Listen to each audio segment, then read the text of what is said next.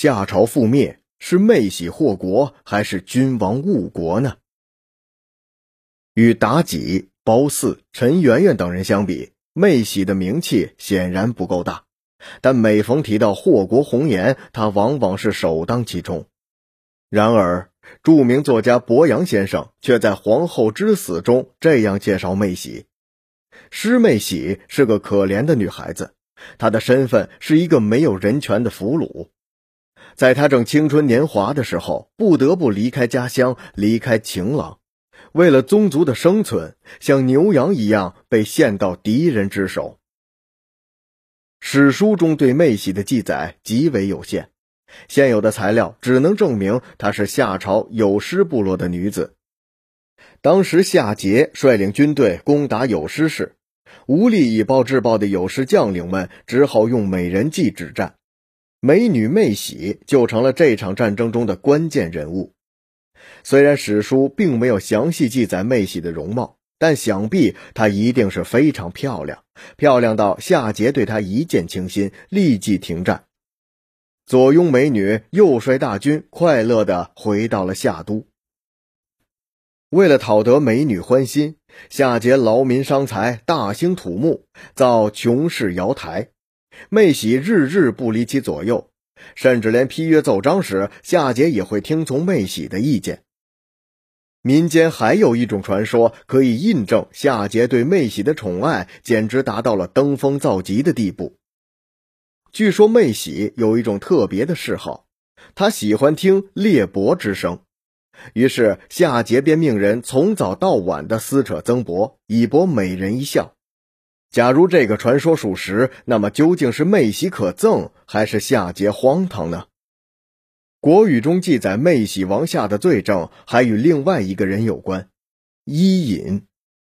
伊尹是商朝初期的重臣，也是辅助商汤灭夏的关键人物。他是作为商汤的间谍被安插到夏朝内部的。按照《竹书纪年》中的记载，夏桀曾经派兵攻打岷山国，岷山国无力抵挡，于是便效仿有失部落，将美女婉与偃献给了夏桀。从此，夏桀对妹喜的宠爱大打折扣，妹喜被弃置在洛河流域。妹喜失宠落寞之时，伊尹乘虚而入，不仅博得了美人芳心，还探得了许多的军事情报，为商汤灭夏铺垫了一条明路。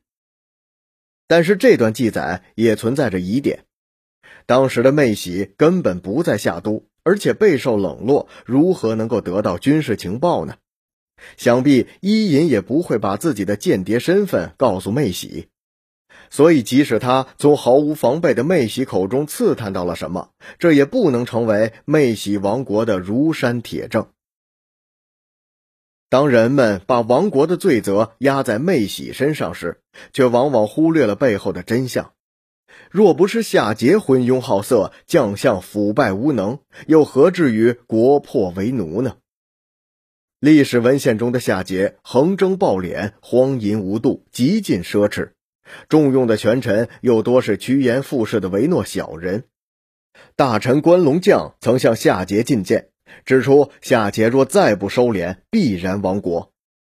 夏桀听闻之后，暴怒而说：“日有亡乎？日亡而我亡。”夏桀自比永恒的太阳，并杀了耿直的关龙将。很多家破人亡、走投无路的百姓痛恨无道的夏桀，他们指着太阳咒骂：“十日何丧，吾与汝偕亡。”事实无数次的证明，那些自命将与天地同在、与日夜齐辉的王朝和君主，最终都无法逃脱历史规律的制约。在夏朝统治的四五百年间，阶级斗争从来就没停过。到了第十四代君王孔甲时期，由于孔甲乱政，各部落与王室的关系极度恶化，氏族内部的纠纷也日益激烈，奴隶或争相逃亡，或起而暴动，夏王朝逐渐衰落。再到夏桀时，夏桀的穷凶极欲与暴虐嗜杀，更使得夏朝的统治江河日下，国势衰微。此时，妹喜的出现不过只是使夏桀为自己的贪婪与残暴找到了一个新鲜的理由。他无限制的征用民力，一心淫乐而荒废朝政，暴虐的屠杀反对自己的大臣，残酷的镇压奴隶和平民。夏朝末年，每当有部落起来反抗，夏桀采用的唯一方式就是出兵镇压。他试图以武力解决王朝分崩离析的问题。反而促使了各方部落势力更加离心离德。当夏桀一味涂炭生灵，以致众叛亲离时，商汤却在养精蓄锐，伺机而动。夏朝的灭亡是必然的，即使没有妹喜，换做一个叫忧或者愁的美人，夏朝一样会亡。所以，这个可怜的俘虏妹喜不仅没有亡国的胆识，甚至连掌握自己生存与自由的权利都没有。他可能是夏朝灭亡的催化剂，但绝不是亡国的根本原因。夏朝的灭亡，与其说是红颜乱政，倒不如说是君王误国。